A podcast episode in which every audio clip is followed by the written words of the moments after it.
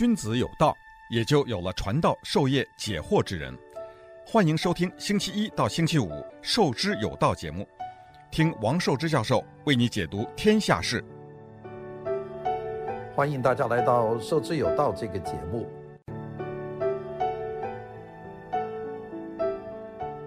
我们今天呢，这个题目呢，也没有一个固定的题目啊，我只想讲几个类型的问题。第一个问题呢，就是美国大选的这个事情啊，这个事情呢，我实在。也没有什么结果告诉大家，因为跟大家一样，我也是看得乱七八糟，那个各种各样的评论啊，各种各样的新闻呢，多得不得了。这些新闻呢，看完以后呢，你还不能完全信，因为看完以后呢，他反过来突然间又说这个新闻是假新闻，所以呢，美国这个大选今年真是扑朔迷离啊。那么大家说，那既然扑朔迷离，你讲什么呢？我我倒是可以讲。讲一点点我自己的这个理解，因为大选已经过去半个月了，那个到现在为止也还没有尘埃落定啊。不过可能每一天，呃，都会听到消息，就是说美国联邦的选举委员会啊，最后呃决定了是谁当选美国总统。不过你看这个十一月就已经过完了，到现在为止呢，呃，两个候选人都出来说过说当选了，其实我看这个还没定。那么。现在我们看到的这种各种各样的选情的报道啊，我估计比美国的任何一部这个电视连续剧都要精彩。我们记得两年前美国有一部连续剧叫做《纸牌屋》啊，这个《The House of Cards》啊，就是用纸牌堆成的屋子，讲美国的副总统当总统的。哎呀，那部电影看的这扑朔迷离，太复杂。这个 Washington 的这个这个高这个政府啊。那么现在看这个呢，我觉得这一场戏比那个纸牌屋还要精彩得多，就是太复杂了，因为不但涉及到这个很多州的问题啊，有很多州发现假票、废票、乱算票，又涉及到这个装在德国的啊一个一个这个算票的这个服务器啊被美国军队控制了，又说里面有作假。这些都搞搞得就像电影一样，就是完全不像真事。但这些事情呢，我们看越看越糊涂。我呢也是本来每天都追啊，想知道真相，现在呢就有点放弃了，就等着这个司法的程序。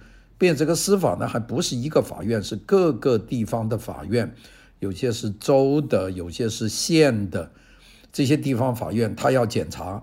然后呢，又说这个地方有假票，那个地方有假票，这个地方他赢了，那个地方他赢了，看的呢就扑朔迷离。那么各方面的人呢都在呃互相的这个蔑蔑视对方啊，有支持川普的，有支持拜登的。那美国这场选举呢，搞得全世界都特别关注。呃，我没有见过哪个国家选举会引起世界的关注。你现在看这个，不管是。呃，中文的、英文的、俄文的、德文的、西班牙文的、法文的，你就看所有的这种各国的媒体，你打开看呢，每天都有跟美国大选有关的这个报道，并且是来自各种各样的方面，看的你呢，最后就是最后没决定。当然，有一些国家表态很早了，就是恭喜这个拜登啊当选。那恭喜完了，结果又没有出来，就落得一个笑话。那不当然说明这些恭喜人以后会对的，有可能就是拜登当选。但是现在美国的选举委员会他还没有出来讲话。那么现在恭喜呢？呃，我觉得还是有些言过方早啊。所以呢，大家还是等一等。那么现在呢，就是各种真真假假、混乱的信息特别多。那么我估计呢。包括我在内，我们呢可能呢讲的内容有一部分是真相，但是也有一部分呢可能就是谣言，也就是我们每个人都有可能是传达真相的传播者，同时呢也是传达谣言的传谣者。就因为我们这个媒体上得到的消息啊，真真假假都有啊，所以呢现在讲话呢就非常的难了。那么现在法律又没有做出判断。那既然法律不做出判断，那我们要怎么办呢？呃，我们是不是就是坐在这里等法院呢？好像这个也也不对啊。那所以呢，就现在想了半天呢，就是说，哎，有些基本的方法，呃，我们可以拿来判断。那这些方法呢，不是什么技术，就是一些常规的了解啊。你比方说，你看见一部车，这个车呢，笔直的往前开，没有事的，突然间这个车转了个九十度的弯，撞到旁边墙上去了，那这部车肯定是有问题了。你说这要不就司机喝醉酒，或者司机病倒了，或者有人在里面搞什么名堂。否则这部车不会突然间转轨。那我讲这个例子，其实就是说常识。如果我们都具有一点这种观察问题的常识呢，哎，这个问题就容易解决一些。所以呢，今天呢就和大家讲讲用一些很简单的方法，怎么样去判断美国的大选，就是从常识。在这里呢，我们没有什么指向啊，但是就是我们就讲讲有常识。那法律的事情呢？事实上，法律的事实和真实的事实，它当中还是有很大的差距。那么，就是最顶级的律师或者是最好的侦探，他们也很难找到这所谓真实的事实。有些真实的现象啊，哎，你不当事你就不知道。那么，所以呢，我们说法律呢也没有办法就追到所有的真相。那么就说现在。呃，是不是有人把这个选票丢到垃圾桶啊？现在捡到有，那是不是一个普遍现象？还是这个邮政局的人呃失误呢？这不知道，这个真相永远没有人知道。是不是有人把死了的人的名字拿来投票呢？呃，如果查到有，那这不是偶然现象呢？还是一个有组织的现现象呢？这个也就是一个偶然，我们猜，只能猜。所以呢，我们说，就是法律能够打官司打到底，它能够得到的也是有限的公正啊，它不可能是一个完全真实的真相。哎呀，世界上有好多好多事情，你想找到完全真实的真相，那就难了。你就讲中我们的这个古代的历史，你讲，哎呀，蒙古人呐、满族人呐，中国之间的这个这个各个各个不同时期的战争啊，到底个真相是什么？我们现在也就只能啊，通过某些我们拿到的史料来证实，事事实上有很大的这个差异。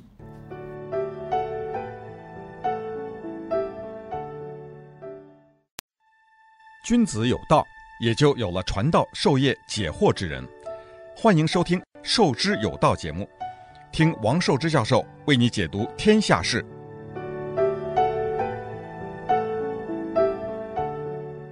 我记得很多年前我，我我做这个史迪威使命啊，那是写研究生的论文。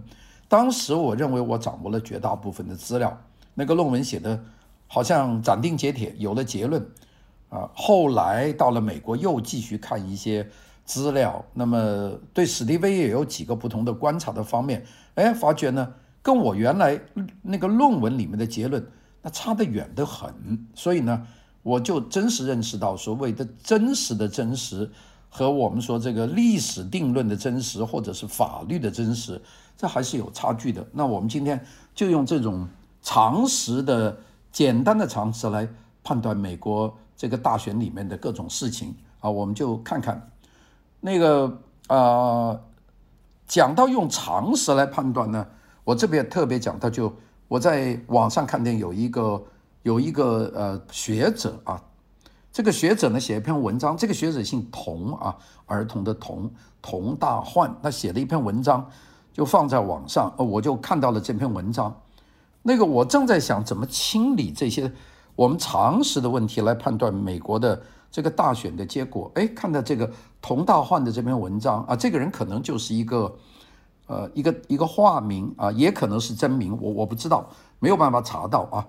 但是呢，我觉得还是很有道道理的，就是说，我们也不是说谁真谁假，我们就用常识来说这个这个来看这次大选。所以呢，今天呢就和大家用常识来看看美国的这个大选。那第一个的判断的方法就是，如果这个事情走得顺顺当当，突然间反过来了，这个事情里面就必然有原因。呃，就是刚才我说的，比方说一辆车在路上开得好好的，突然间这部车九十度大转一个弯，然后就翻车了。那这个车是什么问题呢？肯定里面有问题啊，司机可能晕倒了，或者是里面有人打架。种种吧，否则这部车它顺着惯性走，它应该一直走或者慢下来，或者停在路边，它不会突然间翻倒。翻倒呢就必有原因啊。那当翻倒还有个原因就是，比方说这个路上有一个大石头，他没看见就撞上去了，也可能会做一个这样大翻翻转。这就是事情突然间出现了不合常理的常规，这就是应该可以怀疑的了。好了。那个，我们就看这个十一月三号一开始计票，这个计票我们到上午，那他上午从东海岸八点钟开始，那么到了中午十二点钟，东海岸都下午三点钟了。我们看那个计票开始呢，就 Donald Trump 呢一路领先，跟着就出了一个什么事呢？这个事不是说，然后拜登的票就上来了，不是这样的事情，是突然间有几个民主党的州。就宣布停止计票，那这个事情就是这个车突然间翻了一个弯嘛。本来就说如果一直算算算到结尾，那么出了多少票就出来了。哎，这个时候出现了几个民主党为主的州或者民主党领导的州，他就宣布我停止算票。大家记得吧？十一月四号我跟大家讲过，就是有好几个州就是我们现在不算票了，我们把票封起来，我们还要慢一点算。这个呢，就是我们说的一个反常，也就是车走的正正路上，突然间拐了一个弯，大概就是这么一个事情。那么这个我们说这个事情呢，就过了，那就是那个十一月三号晚上加州时间八点钟，这边就票站就关掉了，然后再过了一个钟头，夏威夷和阿拉斯加也关掉了。那么这个就说那几个州要要要要算票。好了，过了十二个钟头，我们第二天睡觉起来，早上一起来呢，就出现了拜登领先的这个这个说法。一夜啊，我们就想这一夜，这是有些离奇。我倒不是说谁作假，就是这个事情有点奇怪。如果没有任何事情，为什么在投票投票投票，突然间宣布我我们这个州？不算票，并且是有好几个州都说我不算票，我停止算票。然后到第二天呢，就传出了这个 Joe Biden 当选了，票数占绝对的多数，这就隔了一夜。那么这个我我看了这个事情呢，呃，也觉得心里有些怀疑，但是没有任何的确确凿的这个定义。不过后来想想啊，这个众议院的。民主党的这个多数党的领袖，也就是这个 Nancy Pelosi，这个 Pelosi 在选举以前呢，他说过一句话，这句话呢，现在翻过来想一想呢，这句话呢，里面可能有学问。Nancy Pelosi 说过，无论选举投票结果怎么样，Joe Biden 都会宣誓做总统。那么这个事情呢，就是。呃，有点奇怪了，就是为什么这个选举还没有出笼以前，这个 Nancy Pelosi 就可以说，无论选举结果怎么样，Joe Biden 都会当选当总统。这个这个是非常特别啊。我们再想另外一段话，这个话第一段话是 Nancy Pelosi 说的，那这大家这个我没有造谣，大家可以查到。那这句话怎么讲呢？我们不懂啊。但是我就是说，出现了这种走得很正常，突然间拐弯的这种非正常的情况，所以有一个怀疑。另外一次就是 Joe Biden，他在有一次演说里面就说，在美国已经建成了最大的选举舞弊的系统。那么这个事情他说的时候，他是当然是要攻击这个这个 Donald Trump 了，就是说美国已经建成了最大的这个舞弊系统。那么。他既然知道舞弊系统，那这个舞弊系统到底是什么呢？这又加上 Nancy Pelosi 说，不管他投票结果怎么样，Joe Biden 都会当选美国总统。这两件事情结起来一想一想，哎，是是是有点奇怪啊。这个就是我说第一个啊，我并没有任何的结论说谁作弊，但是呢，这个事情这个路走得正正常常的，突然间说有四五个州说我们不点票了，我们这个票封住，然后过了第二天。就传出消息说，拜登呢得了绝大多数的选票，呃，这个可能也也有道理，但是这个你说是不是偶然呢？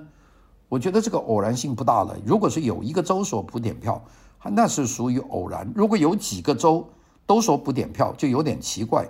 然后再看这几个州全部都是民主党当家的州，那就更加奇怪。所以这些事情呢，一下联系起来，我想这就是第一个常识，也就是判断的常识，事出反常，那里面呢就必有妖孽了。这个后面肯定有问题。那么这个是一个常识吧？这个也没有侮辱谁啊，就是说的这个事情。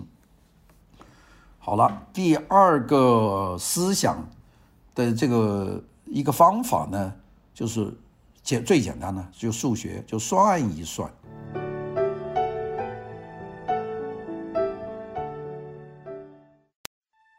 君子有道，也就有了传道授业解惑之人。欢迎收听《授之有道》节目，听王寿之教授为你解读天下事。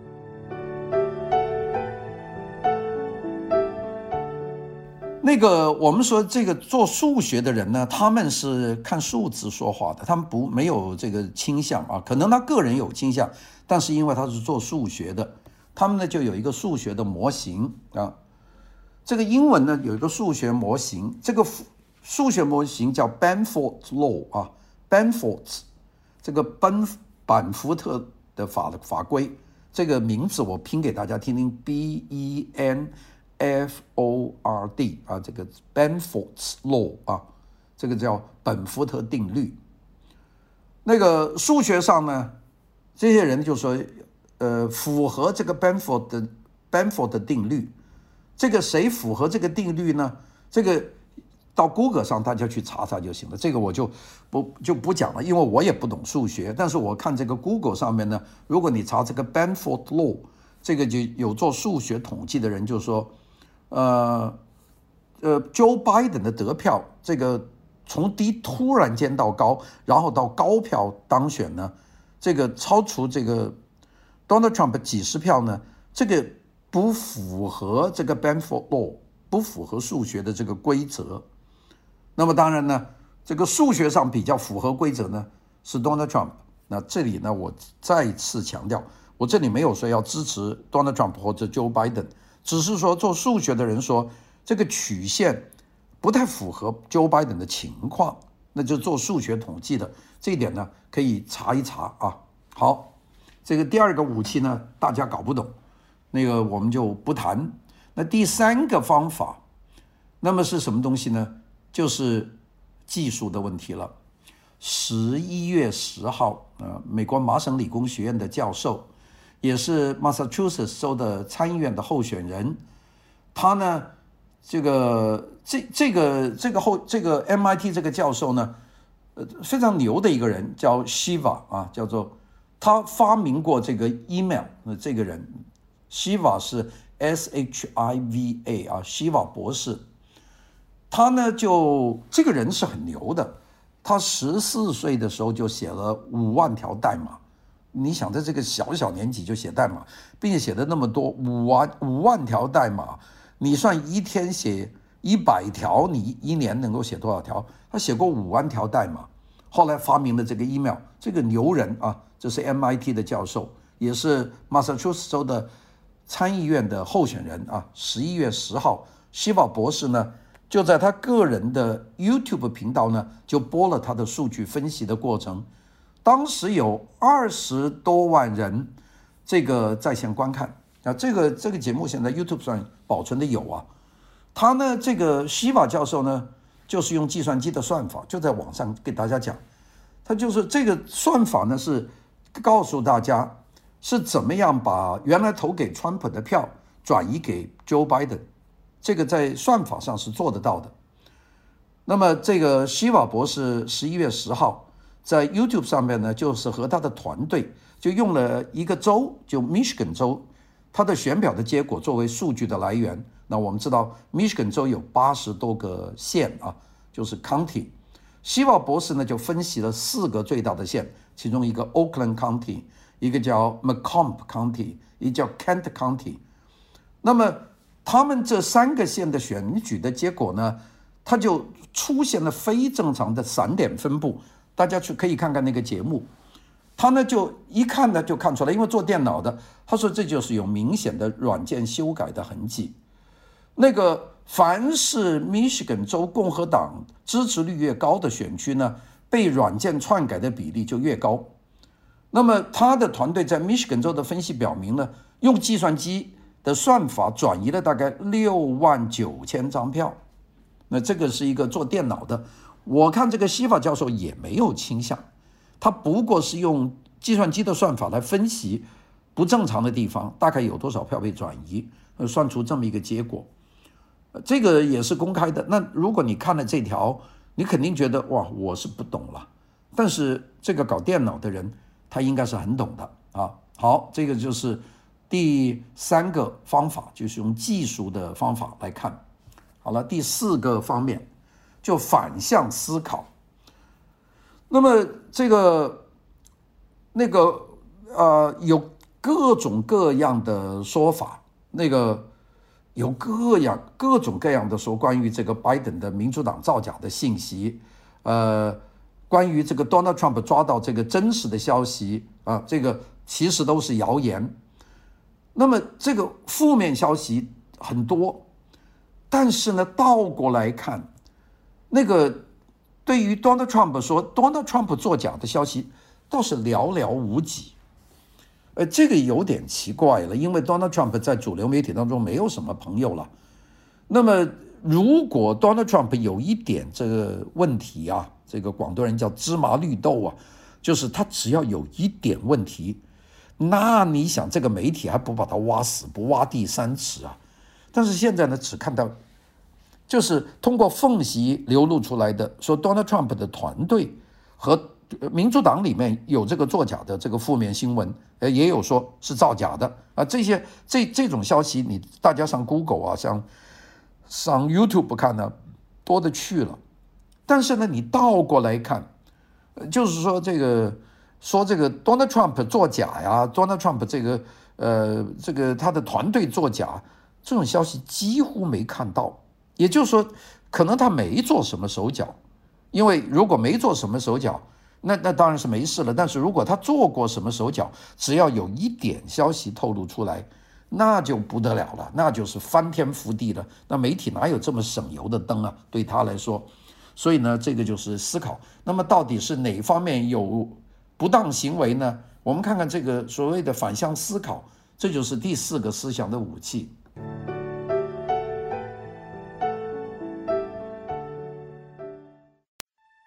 君子有道，也就有了传道授业解惑之人。欢迎收听《授之有道》节目，听王寿之教授为你解读天下事。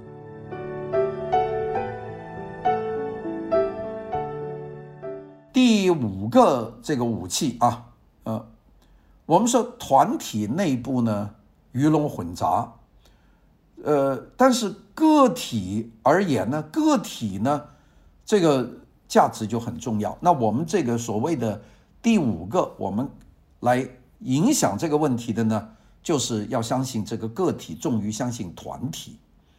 这个不管是 Donald Trump 的团体，还是 Joe Biden 的团体，这是一个团体。一个团体里面是各种各样的人，我们说鱼龙混杂。你相信这个团体呢，可能里面有些人是不对的哈。但是呢，如果一个人出来宣布，那这些人是什么东西呢？这些人呢，他就肯定要用自己的名誉来担保。啊，这些人他不可能说出来，我就一个团体可能乱发布了，像 Donald Trump 的团体又说这个不行，那个不行，那你不能信他，因为信他的话，因为他这个团体内部肯定鱼龙混杂，有些乱七八糟的声音。但是如果有个人出来挺某人，比方说有个人出来挺 Joe Biden，那就不一样了。那现在我们看见呢？出来用个人名誉这个去支持总统这个调查的这个事情呢，这都是一些个体啊，林姆大律师，这个 Giuliani 大律师，还有这个前联邦检察官这个 Sidney Powell，这些人呢，基本上就是用个人的名义呢，呃，出来说这个这个对方啊，这有作假，我要查票，我我们就是看呢。如果是真正是，啊、那个大家觉得这个有风险，你相信这个 Donald Trump 的群体有风险，那么这些个人他以个人个人的名义，Linwood 啊，还有 Giuliani 像这样的一些人，鲍尔这些人，他跑出来说，我以个人的名义说要查哪个哪个州哪个哪个县要打官司，那这个就是把个人名誉挂上了，因为他很可能败啊。如果 Donald Trump 败了，这些人可能身败名裂啊。他等于把个人的名誉搭上去了，这一点呢，我们要看到，就是说有些人呢，他就这么硬，那就说明这里面肯定有一些道理。好了，那个还有一点就是，呃，主流媒体你信不信啊？比方说 CNN 这个主流媒体你信不信？《New York Times》啊，那要知道，那大家说你要。我我很长时间都是很相信这些主流媒体，因为觉得主流媒体肯定公道嘛。啊，从水门事件，你看主流媒体多厉害呀，就硬把这个尼克松拉下了这个这个神台。到克林顿啊，这个卢温斯基的事件也是主流媒体还不停地在这里翻，最后把它翻到这个身败名裂啊，这些都是主流主流媒体的这些事情。好，这个我们。但是主流媒体到现在，我们我们在历史上，我们觉得主流主美国的主流媒体呢，就是捍卫言论自由了，揭露贪腐了，监督权力方面呢是非常的厉害的。那么现在我们看看这一次的大选的主流媒体呢，是不是还保持了理性、中立、客观的新闻的准则呢？看起来好像不像啊！如果大家注意看一看，那个百分之九十六的记者，这个都是站在那边的，大概只有百分之七不到的记者是共和党的，百分之九十六的记者都是民主党。那当然，我们说信仰自由这没问题了，但是一个媒体应该是一半一半嘛。媒体是一个平台，那你要代表整个美国人民的声音，传达公正理性的理念。那你记者的分布也应该一半一半啊，那那对方有监督的作用，这才行。如果所有的记者都是倾向左，那个右的那方面的人民，他的声音何处去散布呢？他就是成了一个一个困惑。那就是说明为什么现在有些人呢就不看 CNN，这 CNN 呢看起来呢，我这几年那是觉得越看越特别，因为他已经定了调。有时候他对很多政治的事情，他已经把调子定了，然后再把新闻卖给你。那么就是说，你本来应该是告诉我们事实，你现在好叫我把结论告诉我们了，并且呢，所有的媒体呢都是这个倾向。那么大家联合起来，你拿一张《纽约时报》，你上 CNN，你上 ABC，你上 CBS，你上 NBC，你看 PBS，你不管看是什么，它都是一个结论。那么看多了以后，你当然你就觉得那个结论就是就是新闻的真实，就很容易像。所以呢，我们说在目前的这个状况之下呢，我们应该做的事情呢，就是不要太盲从，不要太迷信，还是要看一看。因为现在这些媒体的这个自由的立场没有了，Google、Facebook、Twitter，还有这个电视台。